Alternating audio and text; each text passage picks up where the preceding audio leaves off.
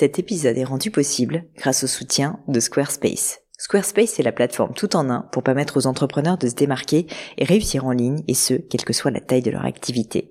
Pourquoi est-ce que j'ai choisi Squarespace comme sponsor du podcast? D'abord parce que je sais qu'ici vous êtes très nombreux à entreprendre, avoir un podcast ou un projet qui nécessite d'être valorisé sur un site web. Et que Squarespace propose des outils vraiment simples d'utilisation pour avoir un site beau, propre et efficace en un minimum de temps. Quelques exemples de fonctionnalités, des templates de sites web personnalisables et adaptatifs pour créer des sites beaux et design en un temps record. L'outil email, le nerf de la guerre pour développer votre activité et communiquer avec vos clients. Ou encore leur outil SEO intégré pour émerger sur Google sans être un produit métier. Alors si vous voulez donner à votre business toutes les chances de se développer, je ne peux que vous recommander d'aller sur le site squarespace.com. En plus, Squarespace vous offre moins 10% sur votre première commande de site web ou de domaine avec le code Pauline. N'hésitez pas et rendez-vous sur squarespace.com, code Pauline.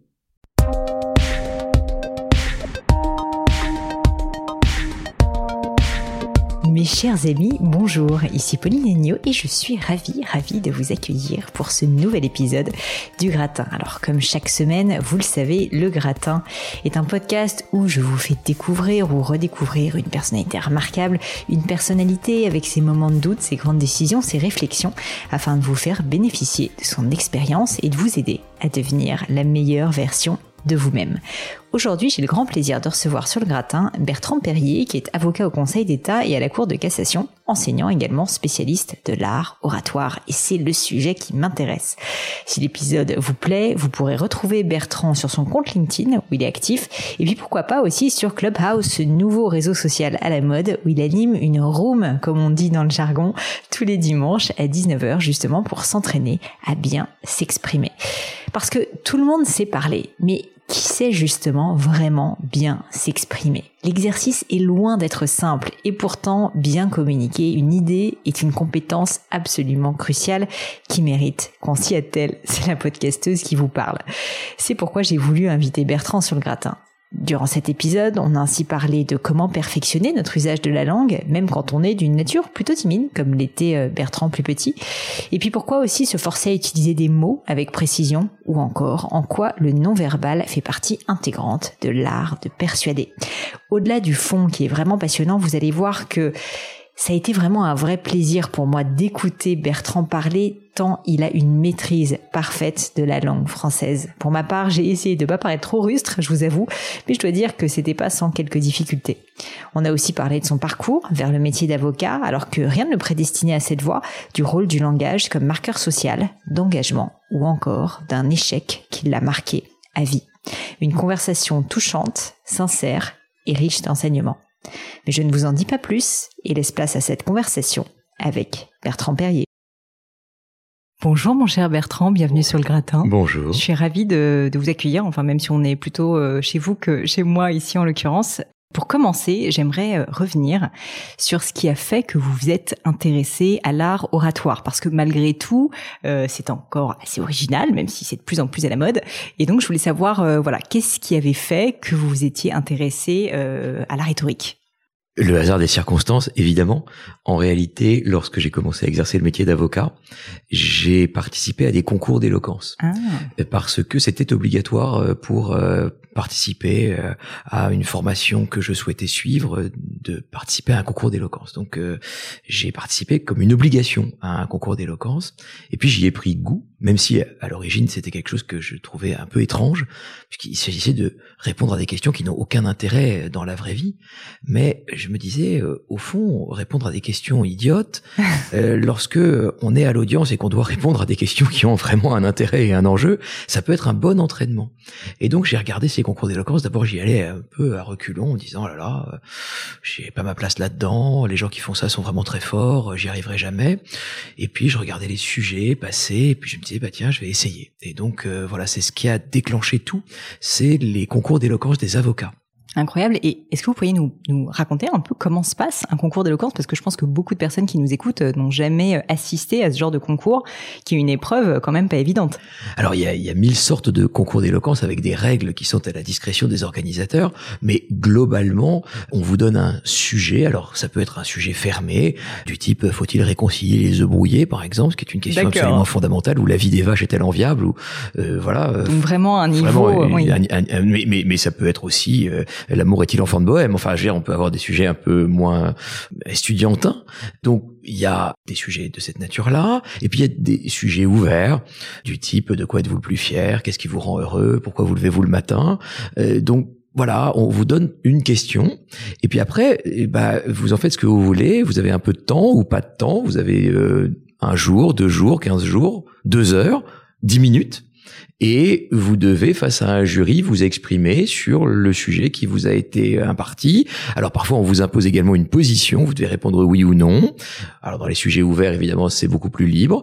Et vous êtes jugé par un panel euh, qui a été choisi par les organisateurs, qui est généralement composé. Alors il y a souvent des avocats, parce que notre profession a évidemment un rapport particulier avec la parole, mais il y a souvent des journalistes, des humoristes, euh, des entrepreneurs. Et donc, euh, voilà, c'est un jury qui désigne le vainqueur.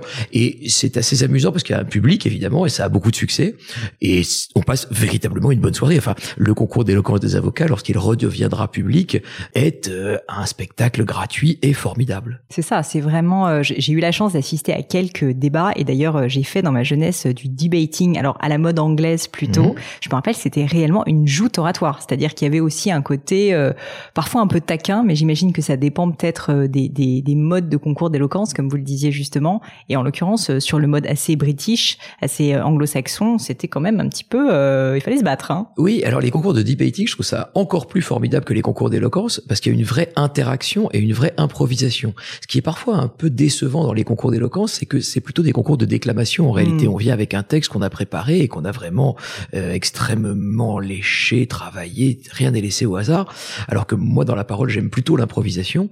Et en réalité, dans les concours d'éloquence, on a parfois le sentiment que c'est une récitation ou une déclamation plus que quelque chose de la spontanéité et de la sincérité. Surtout si on vous impose une position où là, ça a carrément un caractère complètement sophiste. Et donc dans le debating, il y a à la fois quelque chose de l'antagonisme que je trouve intéressant, de la spontanéité et puis de la mise en scène, puisque euh, voilà, on invite les gens à sortir par une porte en fonction de la position qu'ils adoptent euh, au vu du débat et donc euh, et puis le public est invité, comme vous le savez, à, à se manifester et le fait et le fait, alors que dans un concours d'éloquence, le public est un peu passif. Mmh. Très bien. Pourtant, Bertrand, euh, j'ai cru voir en faisant mes petites recherches sur vous que euh, quand vous étiez plus jeune, vous étiez timide. Vous étiez d'un naturel, euh, alors je sais pas si on peut dire introverti, mais en tout cas. Oui, on peut le dire, oui. Qu'est-ce qui a fait que vous avez eu un déclic? Qu'est-ce qui a fait que quand vous avez vécu ces premiers concours d'éloquence, que vous avez dû y travailler, vous êtes peut-être sorti de votre zone de confort pour euh, prendre la parole à votre tour? La, réalité, c'est que les premiers concours que j'ai passés, je les ai ratés. Hein, donc euh, il y avait quand même aussi l'idée d'une opiniâtreté et d'une persévérance. Ça s'est pas donné de façon immédiate. Et puis j'aurais pu ne pas les faire aussi. Et j'aurais pu rester confortablement installé. Bon, alors ça me privait de la profession à laquelle j'aspirais, mais euh, c'était pas non plus une obligation absolue. Puis je pouvais exercer le métier d'avocat de façon non plaidante, et d'ailleurs la plupart des avocats exercent le métier de façon non plaidante. Après, moi, je considérais que la plaidoirie était quand même le couronnement du métier et que ne pas aller porter sa conviction devant un juge, c'était avoir une vision un peu amoindrie du métier d'avocat, en tout cas dans l'image d'Épinal que j'en avais. Donc euh, après, sur euh, qu'est-ce qui fait qu'on surmonte sa timidité, bah, c'est justement ça, c'est l'idée d'avoir une, une vie plus pleine, plus riche, plus harmonieuse, parce que la dimension de l'échange, de l'oralité, du partage des convictions, des sentiments, des émotions fait partie de la vie. Et donc, je crois que euh, la, dimension d'oralité est euh, une dimension essentielle de l'existence même, et que cette timidité, elle est là pour être surmontée aussi. Donc, euh, voilà, j'avais choisi un peu le métier d'avocat aussi comme un défi, inévitablement, lorsqu'on est très timide, ce qui était mon cas jusqu'à l'âge de 25-30 ans, et qu'on choisit le métier d'avocat, il y a quand même un paradoxe qui fait que on se dit que quelque part en soi, on va surmonter cette timidité. C'est drôle parce que alors j'étais assez timide plus jeune et j'ai beaucoup de personnes euh, dans mon audience qui me disent être timide et qui ont beaucoup de mal euh, à, prendre la parole en public. Donc j'étais d'autant plus contente de pouvoir vous demander des conseils, sachant cela euh, de, votre côté.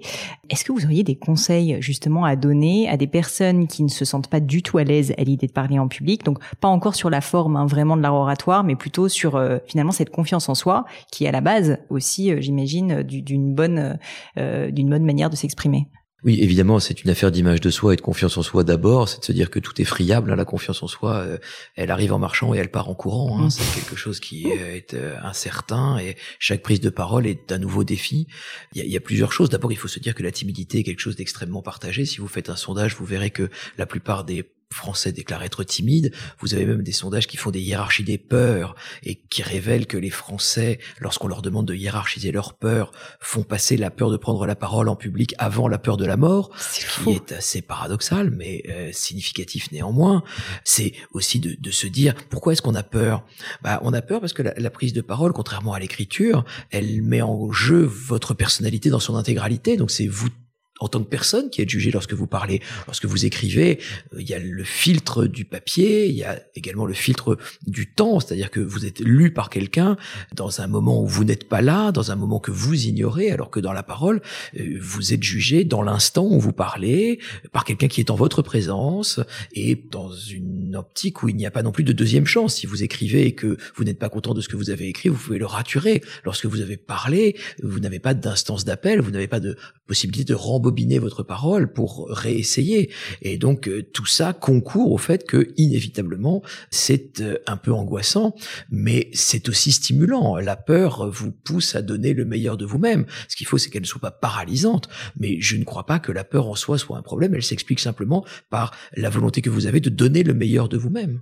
Est-ce que vous, vous avez encore parfois le trac quand vous devez prendre la parole euh, en public? Mais toujours. C'est vrai? Bien sûr. Et j'arrêterai de plaider lorsque je n'aurai plus le trac avant de prendre la parole. Euh, en réalité, c'est même encore pire lorsqu'on prend la parole dans une audience judiciaire, euh, puisque lorsque vous prenez la parole euh, naturellement, vous portez votre parole, alors que dans hmm. une instance judiciaire, vous portez la parole d'un autre qui vous a mandaté pour cela. Donc, vous avez non seulement le trac de votre parole, mais le trac de la responsabilité que vous portez d'être le vecteur d'un message qui n'est pas le vôtre, mais dont vous êtes le dépositaire.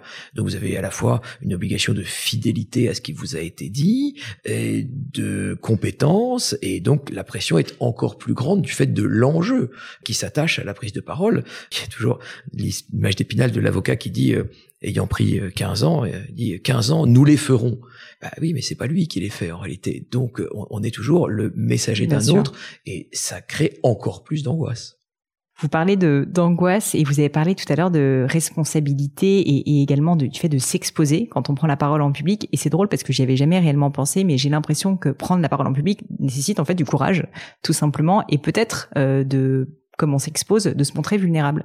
Est-ce que euh, cette notion de vulnérabilité, elle vous paraît aussi importante dans, dans le fait de, de parler en public, c'est-à-dire que peut-être comme un conseil aussi aux personnes qui se sentent timides, bah déjà de dire comme vous, en fait, c'est pas grave. Et puis euh, on, on, continue à avoir le trac et ça se fait comme ça et c'est le cas pour tout le monde. Et d'autre part finalement cette vulnérabilité on peut aussi en faire une force parce que finalement on s'expose. Je, je, crois que la, la, clé de tout en réalité c'est la sincérité euh, lorsqu'on parle à, quelqu'un, on se montre en effet dans tous ces aspects. Euh, il y a le corps qui parle, il y a le regard, il y a le geste, euh, il y a les inflexions de la voix. Donc, ça n'est pas seulement un exercice neuronal, hmm. c'est un, exercice de, de l'ensemble du corps et de l'ensemble d'une posture, d'une respiration, d'un souffle, d'une émotion de la voix. Et puisque vous êtes la créatrice d'un podcast, vous savez à quel point le grain de la voix est essentiel et vous avez dans un podcast l'idée que la personnalité passe aussi et même exclusivement par euh, les inflexions de la voix, par la prosodie, euh, par la musicalité de la voix, par les silences aussi. Et donc je crois que l'essentiel, c'est pas nécessairement une vulnérabilité. Il y a des gens qui sont en acier inoxydable et qui euh, ont une parole qui révèle le fait qu'ils sont en acier inoxydable, et tant mieux pour eux. Et puis il y a des paroles plus fragiles, et plus fêlées au sens brisée, plus lourde, euh, plus difficile. Et donc c'est juste l'idée que parler, c'est dire une personnalité avant de dire un message. Et c'est ce qui fait que c'est difficile parce qu'on est jugé euh, mm. ce que l'on met en jeu, c'est sa personne. J'aimerais euh, continuer euh, à parler euh, d'art oratoire et, vraiment puiser dans tous les conseils que vous avez déjà donnés dans vos livres et, dans toutes les conférences que vous faites. Et ensuite, on parlera, si ça vous va, un petit peu plus de votre parcours. Alors, j'avais fait la demande à certaines personnes dans mon audience justement de questions. Donc, je vais vous en lire quelques-unes. Donc, la première, ce serait tout simplement de, de, dire que il faut s'entraîner, tout simplement pour pour bien parler. Ça, c'est quelque chose que vous avez dit, je crois, à plusieurs reprises, bon, dans des articles bien sûr, mais aussi dans vos livres. Comment est-ce qu'on fait pour s'entraîner à bien parler? Il y, a, mille façons. D'abord, euh, s'entraîner à parler, c'est bien, mais en amont, on peut aussi écouter les autres. Et on a la chance d'avoir euh, sur les plateformes Internet mm. des centaines et des centaines de milliers d'orateurs. Et l'idée de trouver sa musique peut aussi être dans l'inspiration de l'autre, pas dans la copie, mais dans l'inspiration de mm. l'autre à titre personnel, je regarde énormément d'orateurs. Ça peut être toutes sortes de choses, ça peut être des conférences TED, ça peut être des humoristes. Enfin, c'est vraiment quelque chose qui permet de s'inspirer à la fois de choses que j'aime ou de choses que je n'aime pas, mais la première chose, c'est aller écouter les autres. Et puis après, il faut passer à la pratique euh, personnelle. Alors en réalité, c'est pas très compliqué, il y a rien de plus simple. La parole, elle ne nécessite rien elle nécessite un petit peu d'imagination et un téléphone portable. Le téléphone portable, c'est votre juge, et l'imagination, c'est votre carburant. Donc, vous allez vous entraîner à vous donner un sujet. Euh, mais ça peut être n'importe quoi. Ça peut être une chronique radiophonique euh, où vous allez raconter l'actualité du jour. Vous allez faire un éditorial sur l'actualité du jour. Vous allez faire le procès de votre journée avant de vous endormir. Enfin, vous faites absolument ce que vous voulez. Vous allez raconter en une minute la réunion que vous avez eue dans la journée. Enfin, c'est très simple en réalité. Les, les, les motifs de prise de parole, ils sont extrêmement faciles. Simplement, avec un téléphone portable, vous allez repérer vos tics de langage, vous allez repérer les imperfections, vous allez repérer les accros, et il y en a énormément de très nombreux, énormément de très nombreux. Voilà, quelque chose qui ne devrait pas arriver, mais c'est la règle. Hmm. Euh, je, n'ai rien écrit avant de vous accueillir, même si c'est vous qui m'accueillez. Euh, mais euh, voilà, la parole, elle n'est pas nécessairement d'une fluidité totale. Elle est à l'image de celui qui parle. Il a aussi ses coups de fatigue et ses imperfections.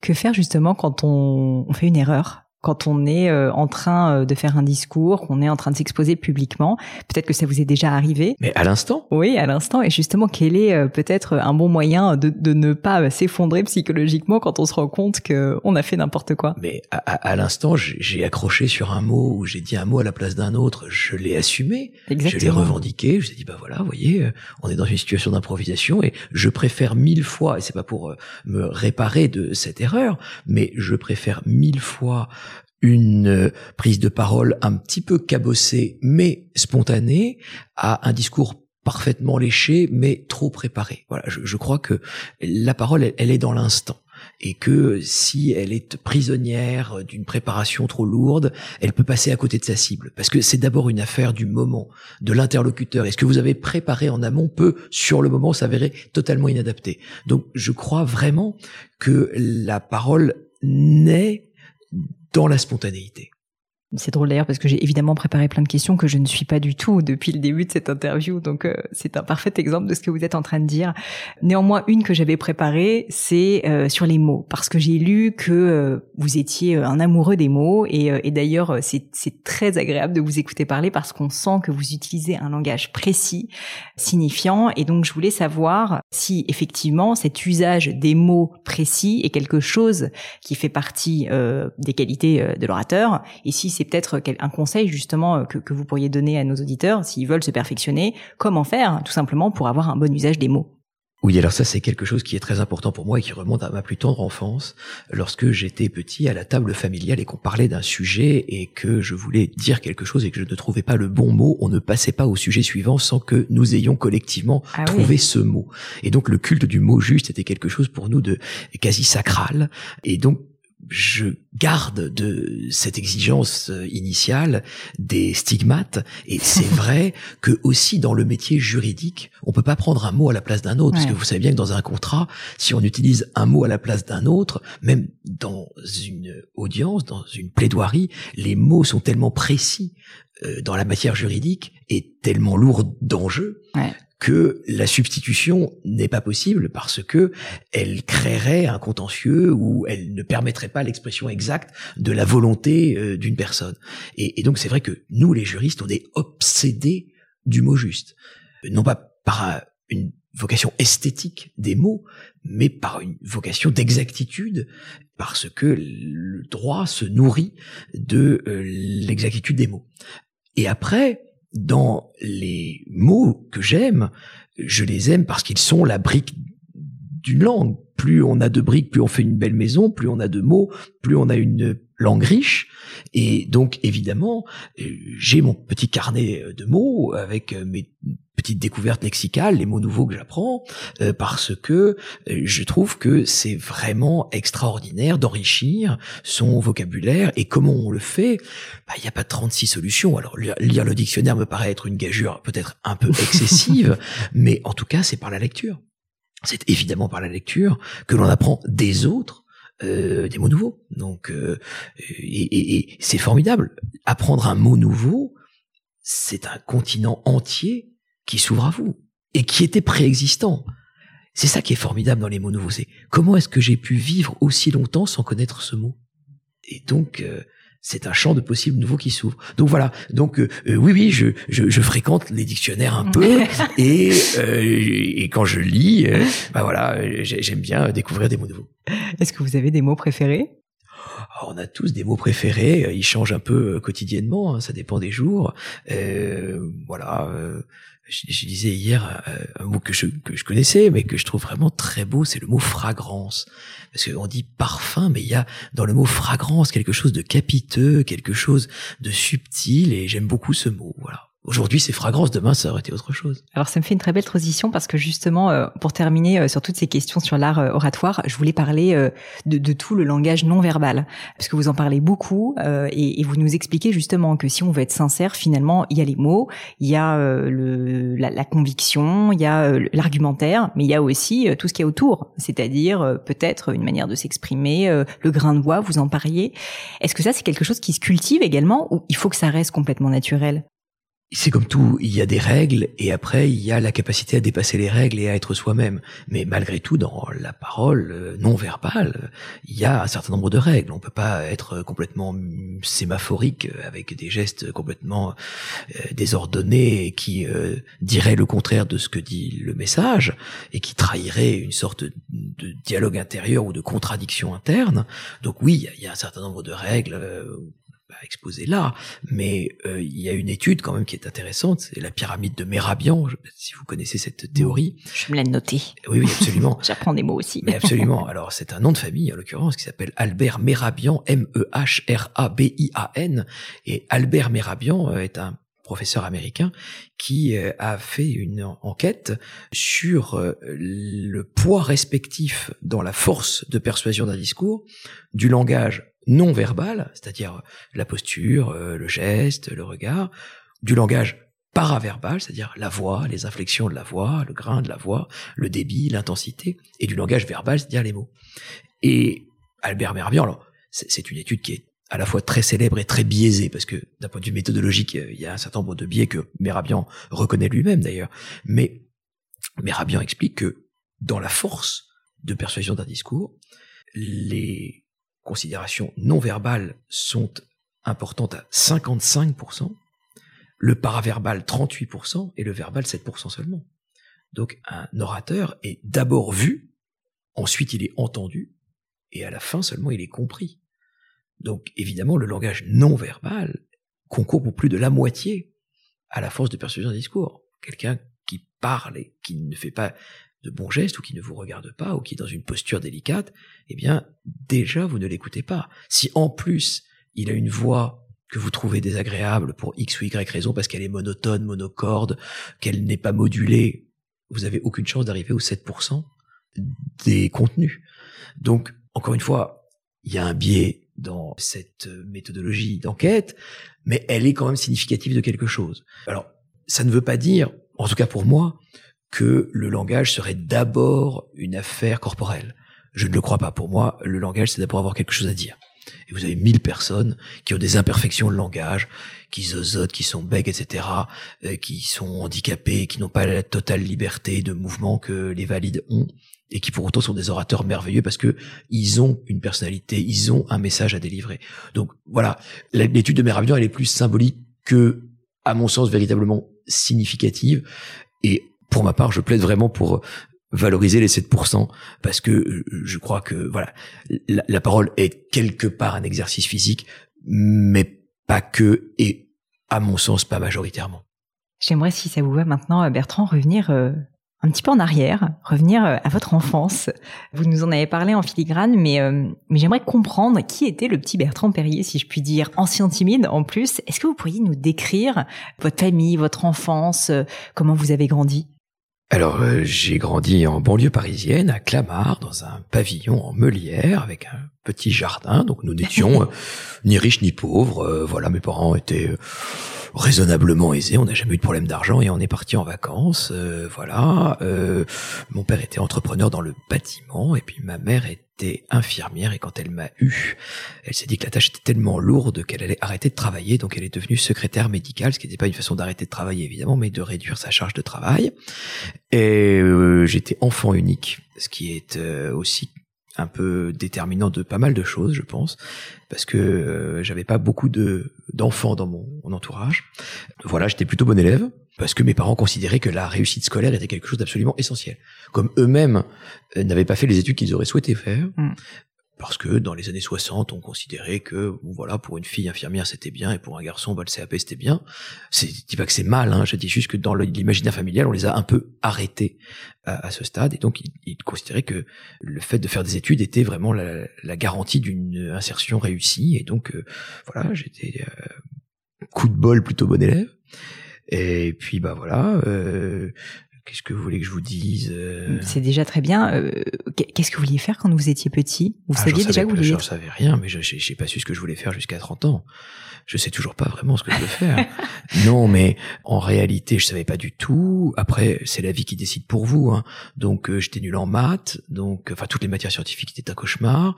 Donc, je pouvais rien faire de l'ordre de scientifique. Et donc, comme tous ceux qui savent pas ce qu'ils veulent faire, j'avais pas du tout d'idée de métier parce que bah, je voulais pas être entrepreneur du bâtiment ni infirmière, encore infirmier encore moins. Donc, les professions de mes parents, je savais très bien que c'était pas celle-là que j'allais euh, accomplir. Et donc, bah, comme tous ceux qui savent pas ce qu'ils veulent faire, j'ai fait Sciences Po parce que euh, bah, c'est une façon de retarder. Et qui sont bons élèves et qui sont plutôt bons élèves, bons élèves. Euh, décidément, je parle très mal ce matin. Donc, euh, comme ceux qui sont à peu près bons élèves et qui savent pas, j'ai fait Sciences Po. Puis comme je savais toujours pas, bah, je me suis dit que j'allais faire l'ENA, puis j'ai raté. Alors là, c'est là que la vie décide pour vous précisément.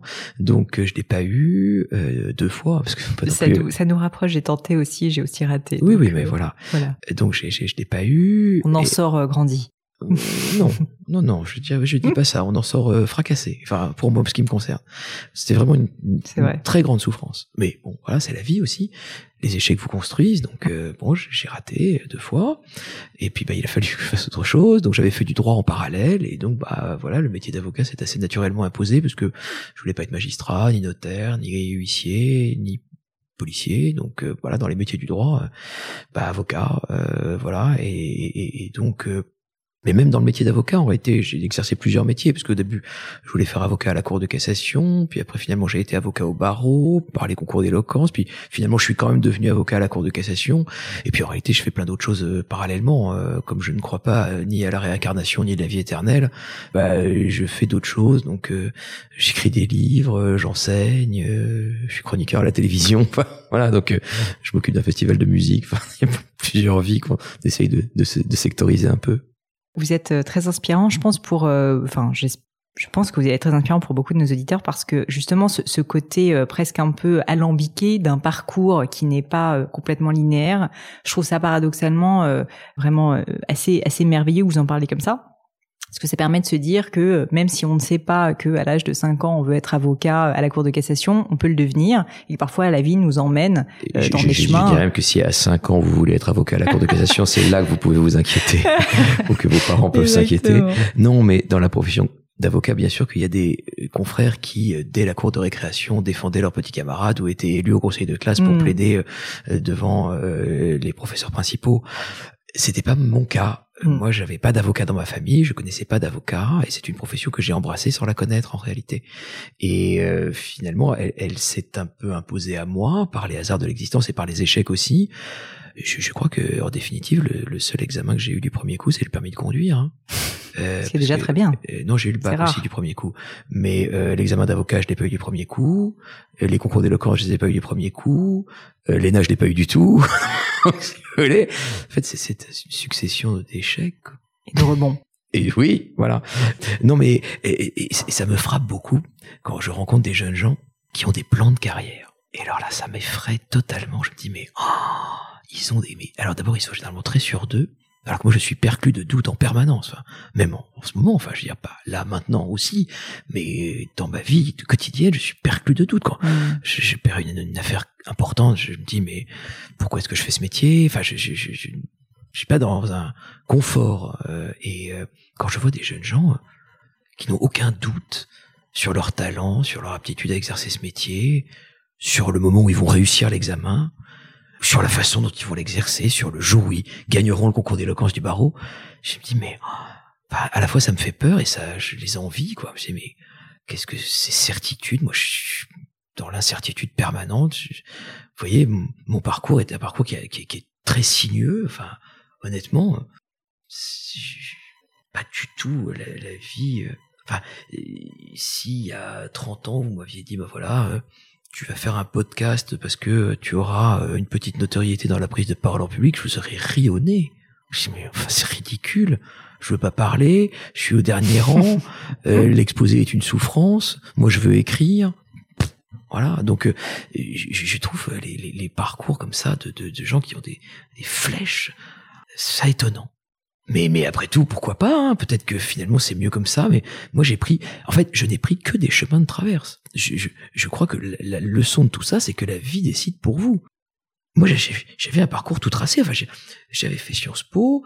Et puis à Sciences Po, on vous donnait comme modèle à admirer euh, l'inspecteur des finances qui vous fait cours. Alors je dis bon bah voilà, euh, le modèle est là, allons-y, embrayons. Bah, puisque ça n'a pas marché, c'était le drame. J'avais pas de plan B. Et donc euh, aujourd'hui, j'enseigne à Sciences Po. Et je dis à mes élèves, mais bien sûr, passez les concours euh, dont vous rêvez, évidemment. Et je ne dis pas du tout qu'il faut pas faire ça. La méritocratie républicaine est formidable. Et contrairement à ce qu'on dit, l'ENA y concourt encore, et beaucoup, beaucoup plus qu'on ne croit en tout cas. donc, je suis ravi quand il réussit. Je suis ravi euh, qu'il réussisse là où j'ai échoué. Je leur dis juste simplement, ne le passez pas dans l'état d'esprit qui était le mien au moment où je l'ai passé, qui était euh, tout ou rien. Ça, il y a mille autres vies dans une vie. C'est un message qui est très précieux et je vous remercie de le partager parce que je pense qu'il y a beaucoup de jeunes qui en souffrent et pas que des jeunes d'ailleurs. Ah mais moi, quand j'ai échoué à l'ENA, je me serais foutu en l'air. Hein. C'était pas très loin. Hein. Enfin, je veux dire, la, porte se refermait non pas sur une possibilité, mais sur la vie. Le fait d'avoir raté sa vie, ouais. Mais c'est même pas d'avoir raté sa vie, la vie ça s'arrêtait puisqu'il y avait que ça pour moi. Je, je ne pouvais rien faire d'autre. Je savais même pas d'autres métiers possibles. Et quand j'avais 17 ans que je suis rentré sur Spo, on m'a donné ça à admirer. Quand j'avais 20 ans et que on m'a dit que ce serait plus ça ma vie, je savais pas ce qu'elle serait. Et probablement elle ne serait rien. Et donc euh, après c'est compliqué. Euh, et donc quand je leur dis passez-le, mais je leur dis surtout ne le passez pas dans cet état d'esprit-là. Passez-le avec l'idée que d'autres choses sont possibles. Et ne vous enfermez pas dans une, une alternative de c'est ça ou, la vie n'a plus aucun, aucun sens. Comment vous avez fait pour euh, rebondir? Ah, il y a le temps, mais c'est des années, des années, des années, des années. Hein. Je, je, je, je, vis encore avec ça. C'est plus une souffrance, mais c'est un bagage. J'ai vu que vous enseignez beaucoup. Euh, je me demandais justement si c'était lié aussi à cette envie de d'aider des jeunes justement à trouver leur voie, à les aider. Je crois qu'en plus euh, vous faites ça euh, donc chez à Sciences Po, mais aussi en Seine-Saint-Denis par exemple pour aider des jeunes à à perfectionner leur langage justement parce que vous disiez si je me trompe pas et vraiment alors là je, reformule très maladroitement vos mots que finalement le vocabulaire le fait de bien s'exprimer est quelque chose euh, qui est très souvent euh, culturel et donc justement qui euh, sous-tend beaucoup d'inégalités et que vous vouliez y remédier à votre, à votre échelle. Est-ce que vous pourriez me parler de cette expérience? Alors, je, je, je, le fais parce que je crois beaucoup à la nécessité de la transmission. Garder quelque chose qu'on sait euh, pour soi, ça n'a aucun intérêt. Et je le fais aussi parce que je n'ai jamais, moi, reçu d'enseignement de la prise de parole en public. C'était quelque chose qui était totalement négligé et oublié. Même à l'école d'avocat, c'était assez rudimentaire. Et donc, euh, j'ai appris sur le tas. Et donc, ça a été très long et inévitablement imparfait. Et donc je me dis bon bah maintenant que j'ai accumulé un certain nombre de choses euh, au fil des ans, autant le transmettre pour qu'il ne perde pas le temps que j'ai perdu dans la question de la prise de parole. Et puis évidemment, pour moi, l'enseignement de la prise de parole est totalement un prétexte. Euh, je n'ai rien à leur apprendre. De toute façon, la prise de parole en public, c'est d'abord lever des inhibitions, c'est d'abord pousser les autres à donner la pleine mesure d'eux-mêmes. Mais au-delà de ça, euh, voilà, c'est quand même un enseignement qui est très complexe. Et donc j'enseigne ça un, peu comme un prétexte à, à rencontrer, à guider, à encourager des jeunes gens euh, qui sont dans une période de, choix et éventuellement d'incertitude, comme j'ai pu l'être euh, à leur âge. Et donc pour moi, enseigner, c'est d'abord rencontrer. Il se trouve que ma porte d'entrée, c'est la prise de parole en public. Ça, ça pouvait pas être la physique quantique, c'est certain. Mais si vous voulez, euh, pour moi, l'important dans le cours, c'est l'élève qui vient vous voir à la fin du cours. Voilà. Le cours, il commence à la fin du cours. Et il commence aussi à la fin du semestre, quand on commence à garder des liens avec euh, les élèves et qui commencent à vous parler d'autres choses. C'est là que ça devient intéressant d'enseigner. L'enseignement pour l'enseignement, pour moi, ça m'intéresse pas. Euh, enfin, ça m'intéresse pas. C'est un prétexte. Et, et j'enseigne aussi la prise de parole en public parce que c'est un enseignement d'humanité et de personnalité. C'est pas un enseignement d'un savoir. Il y a quelques règles, mais c'est d'abord quelque chose d'une patte humaine, et c'est aussi pour ça que ça, m'intéresse. Et, je le fais parce que cette patte humaine, effectivement, comme vous le disiez, est un marqueur social. On en fait l'expérience quotidiennement. Il y a des études qui montrent que sur les entretiens d'embauche, en 30 secondes, vous avez pris votre décision. Et donc, bah, voilà, en 30 secondes, vous n'avez même pas eu le temps de dire ce que vous savez faire, vous avez simplement dit quelques mots qui expriment déjà votre personnalité. Et donc, le jugement sur la capacité à prendre la parole en public, il est déterminant. Alors, ça peut paraître cruel, réducteur, subjectif, c'est sans doute vrai, mais c'est comme ça. Et donc, si je vais en Seine-Saint-Denis le faire, c'est précisément parce que c'est là qu'ils ont le plus besoin de lever ces déterminismes et ce marqueur social qui peut être parfois défavorable. Euh, si j'enseigne pas à Sciences Po, c'est pas grave, il y en a mille autres qui vont le faire. Si Eloquentia est pas là en Seine-Saint-Denis, moi je suis un pion à Eloquentia, on est des dizaines à Eloquentia mais c'est vraiment une œuvre de vraiment d'intérêt général. Et donc euh, c'est là qu'il faut aller porter euh, la parole et, et, et, militer pour euh, la formation et la prise de parole. Parce que c'est eux qui auront du mal à s'insérer dans des stages, dans des emplois, dans des formations supérieures, dans des associations et, dans des conseils municipaux, etc. Et donc c'est là que l'enseignement est encore plus utile. A un peu côté terre de mission mais c'est évidemment dans la mission qu'on a la vie la plus riche. Est-ce que euh, vous, vous, sentez avec ces jeunes euh, parfois la nécessité d'avoir à convaincre sur l'utilité de, de, justement euh, s'améliorer sur la prise de parole en public ou c'est quelque chose qui est assez acquis? Alors en réalité non parce que même ceux que nous formons à Eloquentia, j'allais dire c'est même pas notre cœur de cible parce que ceux que nous formons à Eloquentia, d'abord en tout cas pour moi, j'enseigne à, Saint-Denis et Loquentia, et les gens que nous formons sont déjà des gens qui sont à l'université, qui ont le baccalauréat, qui ont poursuivi des études supérieures, qui peuvent consacrer leur samedi à se former à la prise de parole en public et non pas à travailler pour financer leurs études, qui ont fait le choix de venir à Eloquentia et qui donc sont d'ores et déjà convaincus de l'importance que ça peut revêtir et qui, à Eloquentia, ont été sélectionnés parce que on est obligé de faire une audition parce qu'on peut pas prendre tout le monde. Donc inévitablement, on a déjà des gens qui sont très convaincus de la nécessité de euh, se former à cette euh, discipline. Donc non, on n'a pas à les convaincre, ils sont déjà très convaincus. Mais ce qui est amusant, c'est le rapport garçon-fille, qui est très singulier entre euh, Sciences Po par exemple et Eloquentia. Mon cours à Sciences Po est en accès libre. Enfin, en tout cas, il, suffit de s'inscrire pour le prendre. Alors, il est en accès libre au sens où les salles ne sont pas extensibles, mais les 20 premiers sont, sont inscrits. Et il se trouve que j'ai très majoritairement des garçons. Ah oui. Très, très majoritairement. J'ai eu des classes à 18 garçons sur 20 élèves. Et je ne sache pas que les jeunes filles aient euh, une incapacité à cliquer plus vite que les garçons, donc c'est simplement l'effet d'une volonté. Les garçons ont la volonté de prendre la parole en public parce que dans l'imaginaire, la mm. parole c'est le pouvoir et le pouvoir c'est masculin. Et en Seine-Saint-Denis, c'est tout l'inverse. À Eloquentia, cette année, j'ai une vingtaine d'élèves. Je crois que j'ai trois garçons. Et donc, euh, je me dis, bah voilà, c'est assez intéressant tout de même de voir que dans ces quartiers un, peu difficiles, c'est les filles qui ont pris conscience de l'enjeu d'ascension sociale que peut représenter la maîtrise de la prise de parole en public. Je, n'en déduis rien, je fais le constat que, euh, bah, le concierge avec des filles. Je pense que c'est une compétence évidemment euh, clé et, moi personnellement, elle m'a toujours porté. Euh, j'adore écouter euh, des, orateurs, j'adore écouter des personnes qui utilisent les bons mots et je me rends compte que dans ma vie professionnelle, en réalité, c'est assez fondamental. Alors j'ai un podcast, vous allez me dire, c'est facile, mais même au-delà de ça, je suis dirigeante d'entreprise et finalement, la capacité à convaincre des équipes, des investisseurs évidemment, des clients, des fournisseurs aussi, de travailler avec soi. C'est tellement important et j'ai envie de dire au monde, mais, mais rendez-vous compte à quel point c'est clé de, de, de, réussir justement à, à, être convaincant et à faire passer vos messages. Et pourtant, je constate que euh, bah, c'est pas fait pour tout le monde, bien évidemment, et que tout le monde aussi n'a pas forcément conscience de ça. Mais de ce point de vue, je, je crois que on, a euh, aussi euh, beaucoup d'inhibition et d'autocensure. D'abord, il faut se dire que il n'y a pas un métier qui ne passerait pas par la parole. Honnêtement, même si aujourd'hui, euh, en plus, le distanciel n'aide pas, mais il n'y a pas un métier dans lequel on n'est pas un jour à convaincre, persuader, partager une idée, une conviction. Et somme toute, on se fait une montagne de la prise de parole en public. Moi, je veux juste dire une chose on parle d'éloquence, d'art oratoire, ce sont des termes que je récuse absolument, qui renvoient selon moi à une conception esthétique, voire esthétisante de la parole, qui n'est pas utile au, quotidien. On n'a pas besoin d'être éloquent au quotidien, on n'a pas besoin d'être un artiste de la parole au quotidien. Pour moi, ayant tout bien pesé et sous-pesé, je crois que la parole, aujourd'hui, ça n'est qu'une seule chose. Et c'est une chose très simple, c'est rendre intelligible ses conviction et ses connaissances. Voilà, c'est tout. Rendre intelligible. Et rendre intelligible, bah, c'est juste d'expliquer à quelqu'un ce que l'on sait ou ce que l'on croit. Et ça, c'est quand même pas extrêmement compliqué. Donc voilà, on se fait une montagne. C'est comme si vous prenez une échelle et que vous vous dites, bah, le premier échelon, il est à 3 mètres de haut. Ah, ça, vous montrez jamais l'échelle. Mais si vous dites, bah, je vais mettre une première échelon à 20 cm, puis 40, puis 60, bah, vous allez la monter l'échelle.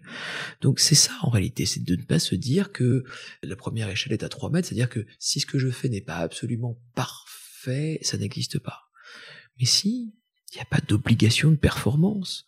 Et il n'y a pas surtout l'obligation d'avoir une parole qui serait nécessairement celle des grands tribuns mmh. que l'on admire. Rendre intelligible ses convictions et ses connaissances. Ce qui n'est déjà pas si simple. C'est pas si compliqué. Vous savez quelque chose, il s'agit juste de le partager. Hmm. C'est vous qui êtes maître des mots lorsque vous parlez. C'est vous qui choisissez vos mots, c'est vous qui avez travaillé en amont votre message. Donc, euh, il ne devrait pas y avoir trop d'angoisse de performance, et puis ce ne sont que des mots. si ça marche pas, qu'est-ce qui va se passer? La foudre va pas s'abattre sur vous, vous n'allez pas être brûlé en place publique, vous n'allez pas être déchu de la nationalité, vous n'allez pas être privé du droit de vote, vous n'allez pas être déshérité, vous n'allez pas être renvoyé. Qu'est-ce qui va se passer? Comme tout à l'heure je l'ai fait, vous allez simplement dire écoutez, euh, ce que je dis n'est pas très clair, euh, je vais rembobiner et m'exprimer plus clairement. Et puis qu'est-ce qui va se passer? En réalité, je crois que la clé de tout, c'est de ne pas se prendre pour un surhomme et de se dire que si à un moment on se perd dans sa parole ou dans sa pensée, ben on va le dire et en le disant, ça va disparaître. C'est formidable.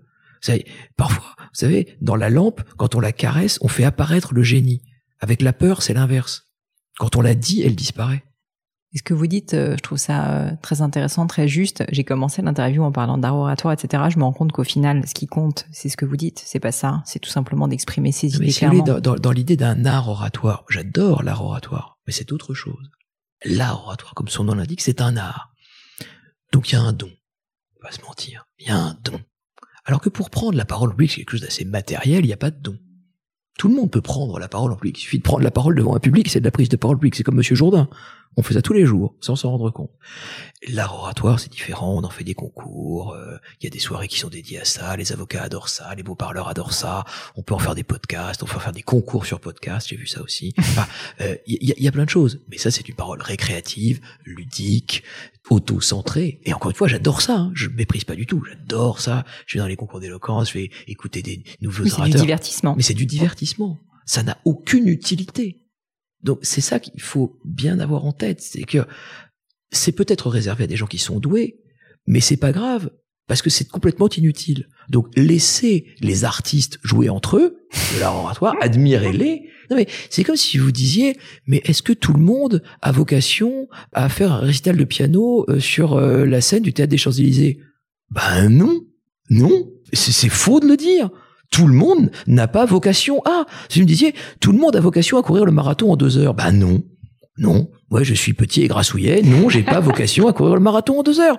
Seulement, ça ne me dispense pas de la possibilité de me faire plaisir en allant courir 5 km si je peux, 10 km si je peux pour rester en bonne santé. Ben, c'est exactement pareil. Tout le monde n'a pas vocation à être un tribun d'estrade, mais tout le monde peut avoir une parole simple, claire et convaincante.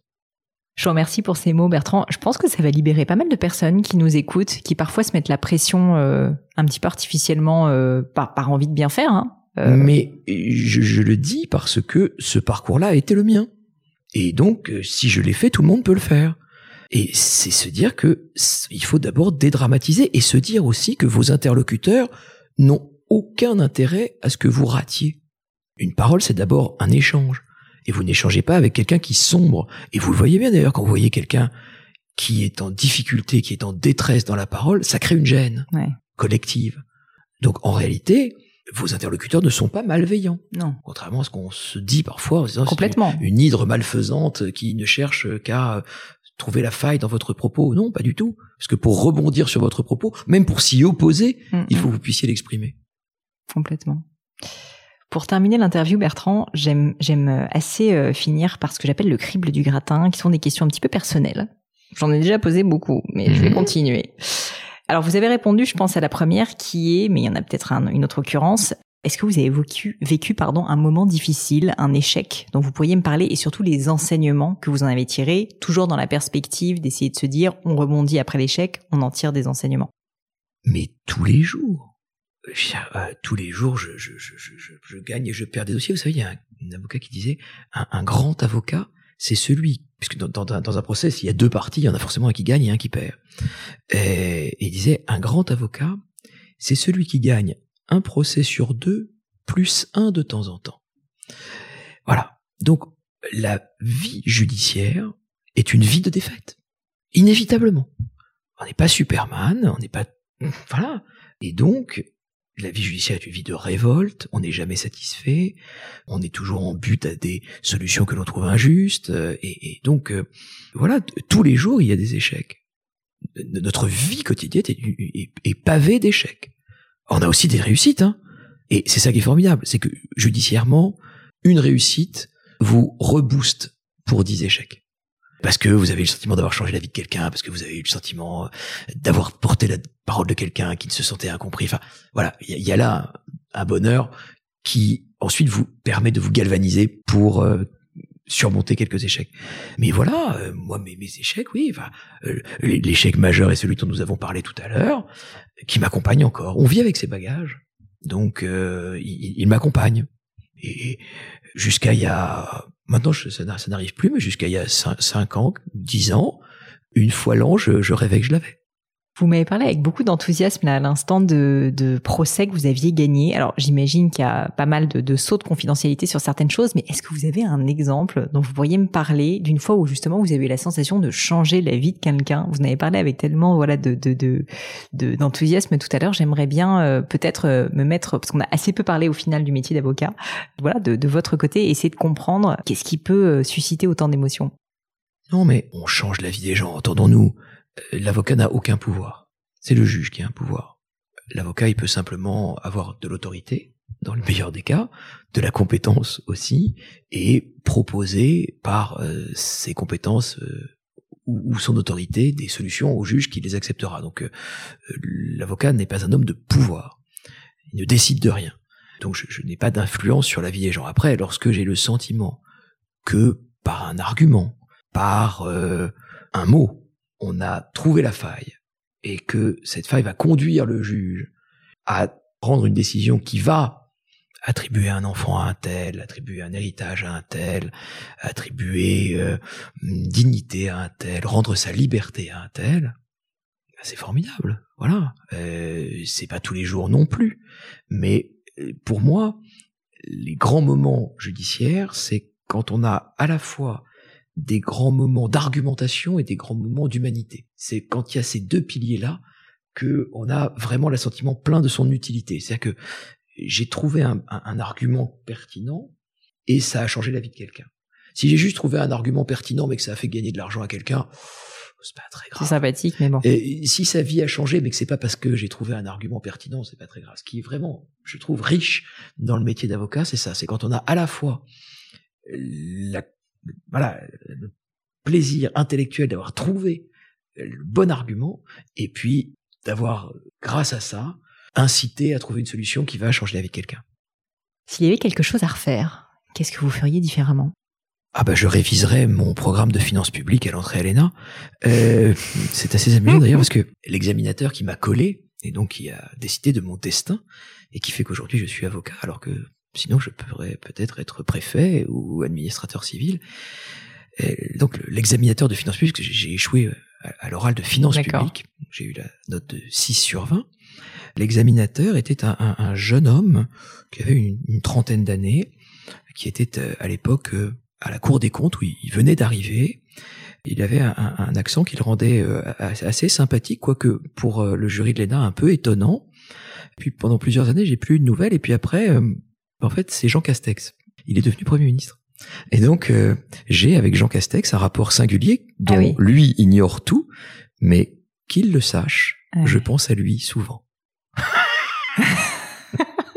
Ce sera dit. Mais au fond, Bertrand, c'est une question très personnelle que je vais vous poser. Aujourd'hui, vous regrettez pas de ne pas l'avoir eu, Léna? Avec tout ce que vous avez accompli, avec tout ce que vous faites, vous auriez une vie tellement différente. Oui, et alors? J'aurais eu une vie différente. On, L'histoire ne repasse pas les plats, c'est comme ça, c'est comme ça. Et peut-être que j'aurais eu une vie heureuse aussi, ou malheureuse. C'est par ailleurs. Je n'en sais rien. La seule chose que je sais, c'est deux choses que je dis beaucoup à mes jeunes que j'accompagne, c'est un, la vie décide pour vous. Il n'y a jamais d'échec définitif. Ça, c'est la première chose. Et la deuxième chose, c'est faites tout à fond. C'est vrai que j'ai beaucoup bossé et que j'ai tout fait à fond. Euh, j'ai enseigné l'oratoire à fond, j'ai participé à des concours à fond, enfin vraiment. Et quand on fait tout à fond, les opportunités arrivent. Voilà, donc les deux choses pour moi importantes, c'est ça. C'est un, la vie décide pour vous, rien n'est écrit. Et rien n'est définitif, y compris dans les échecs. Après, encore une fois, euh, et puis euh, faites tout à fond. Mais après, dans, dans, les échecs, euh, voilà, si j'avais été fonctionnaire, peut-être qu'aujourd'hui, je serais très heureux à la tête de d'une entreprise publique ou dans un bureau, dans un ministère, à m'occuper de la dette de la France, avec un souci de l'intérêt général. J'en sais rien. Je dis juste que on vit avec ses bagages. Voilà, ça fait partie de mes bagages, et je peux pas dire que ça n'a pas existé. Voilà, c'est c'est dans c'est dans mes bagages. Et je je veux pas dire que euh, c'est un, un, un, bagage qui, qui me ralentirait. Je veux pas dire que c'est pesant au point où je, ce serait un fardeau. Mais c'est un bagage. Une question que j'aime bien poser. Est-ce que vous avez une croyance, une conviction qui n'est pas universellement partagée, voire même qui est controversée? Je vous donne un exemple. Euh, quelqu'un que j'ai interviewé sur le podcast une fois me dit tout le monde est persuadé que les personnes euh, plus âgées sont plus sages et qu'en vieillissant on s'assagit et je pense que c'est faux. Il y a de plus en plus de biais cognitifs, etc. Voilà ce genre, euh, ce genre de conviction un petit peu non politiquement correcte. Oui, il y a, des convictions, par exemple une, conviction qui est largement partagée et mais c'est aussi professionnel, donc euh, ça ne va pas vous surprendre. Mais euh, il y a une conviction qui est, qui est largement partagée et, sur laquelle j'ai vraiment un problème, c'est que finalement la situation indigne des prisons ne serait pas un problème. Parce que s'ils sont là, ils l'ont bien cherché, que tout ça n'est pas très grave euh, et c'est un angle mort acceptable de la République. c'est quelque chose que je trouve extrêmement choquant. Parce que je vais encore de temps en temps en prison, rarement maintenant, mais Je suis allé il y a pas très longtemps. Et je trouve au contraire que la situation euh, carcérale est un bon indicateur euh, de l'état d'un pays. Donc, toi, je ne suis pas opposé à la prison, hein, pas de problème. Il y a une vocation répressive et, et, et, de protection qui me paraît légitime. Et pour autant, privé de liberté n'est pas privé de dignité. Et je crois, contraire, à rebours de beaucoup de personnes qui considèrent que c'est vraiment mettre de l'argent par les fenêtres que de mettre de l'argent dans la rénovation des prisons. Je crois au contraire que euh, notre pays se déshonore à euh, traiter comme il les traite euh, les gens qui sont privés de liberté. Encore une fois, ils le sont de façon légitime et ils ont des voies de recours.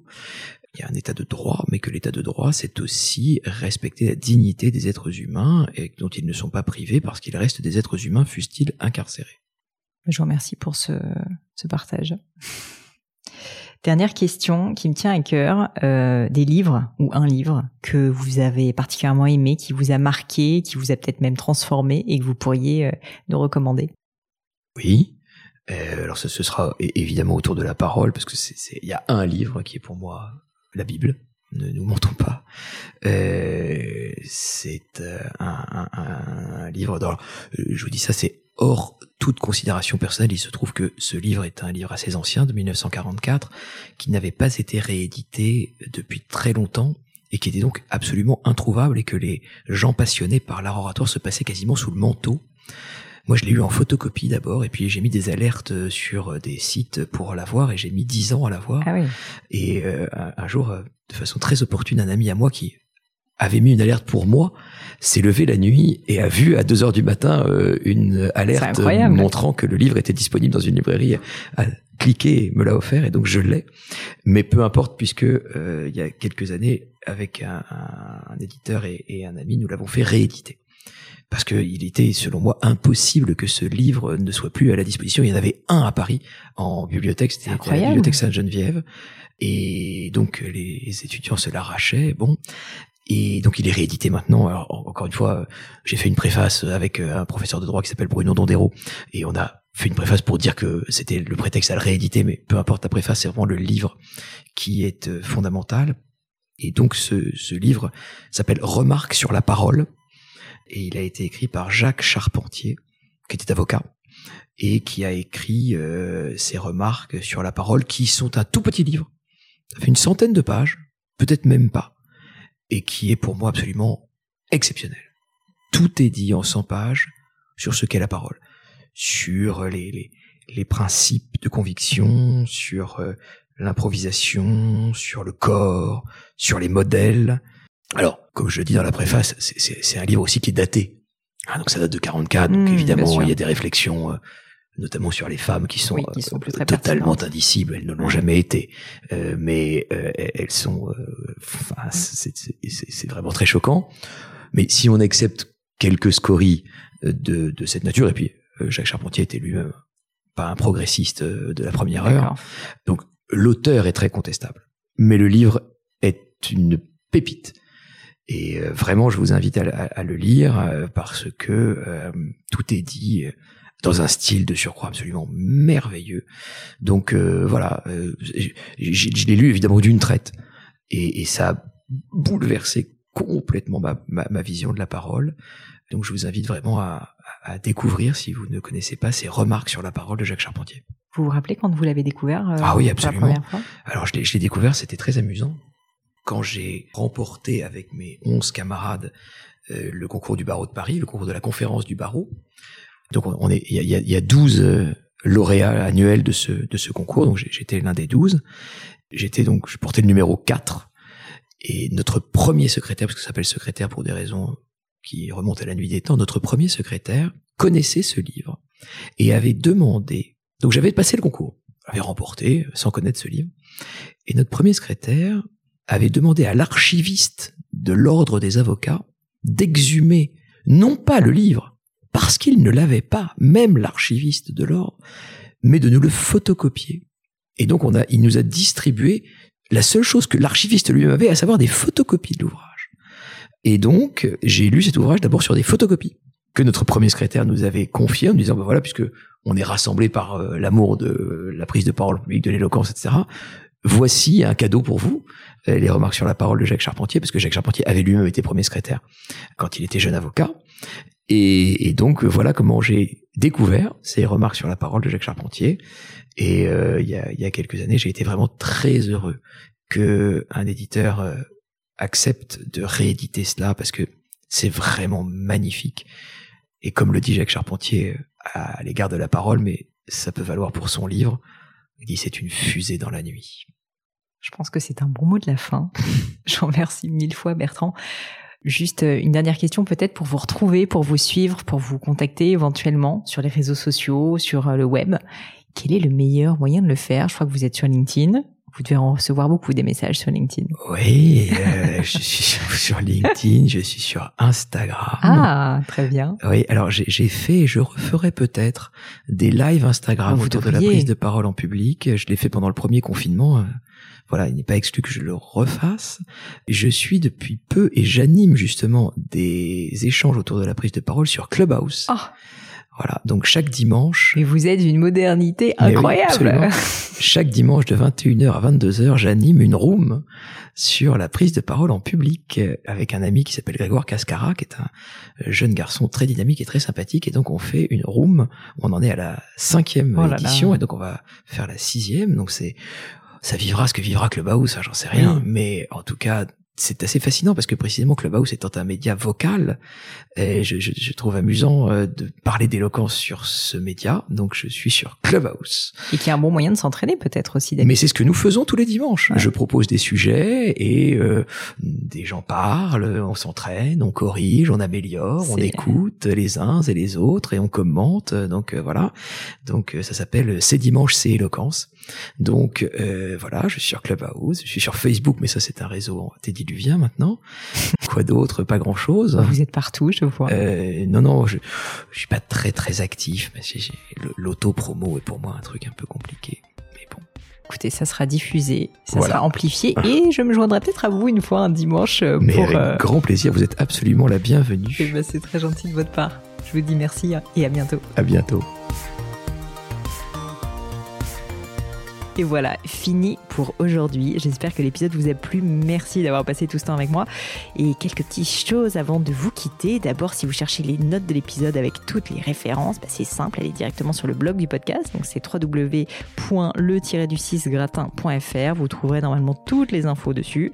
Aussi, si vous souhaitez me contacter pour me poser d'autres questions, que je mettrai d'ailleurs peut-être un jour sur le podcast, ou me proposer de nouveaux invités, ou juste me faire un feedback, me proposer un livre, peu importe à la rigueur, et bien surtout, n'hésitez pas à le faire. J'aime bien répondre d'être assez actif sur les réseaux sociaux et en particulier sur LinkedIn et sur Instagram qui sont mes deux réseaux sociaux de prédilection. Donc sous le pseudo Pauline Legno, tout attaché, c'est très simple. Dernière chose, un truc qui compte énormément pour moi et je sais que c'est pénible à faire mais vraiment ça compte, c'est si vous me laissez une note 5 étoiles ou que vous parlez du podcast autour de vous ou que vous mettez un avis. Et la note 5 étoiles, c'est en particulier sur Apple Podcast, sur iTunes. Pourquoi? Parce que c'est là qu'il y a le plus d'écoute et avoir des notes en fait permet de donner plus de visibilité au podcast. Donc vraiment, vraiment, n'hésitez pas. Et si on est si nombreux à écouter le gratin, euh, à faire partie de cette communauté, bah, c'est grâce à vous et justement à toutes ces personnes. C'est plus de 3000, 4000 personnes qui ont à chaque fois pris le temps de mettre des notes. Donc ça m'aide beaucoup et merci à eux. Comme à chaque fois, vraiment un grand, grand merci de m'avoir écouté jusqu'ici. J'espère que l'épisode vous a plu et je vous dis à très bientôt.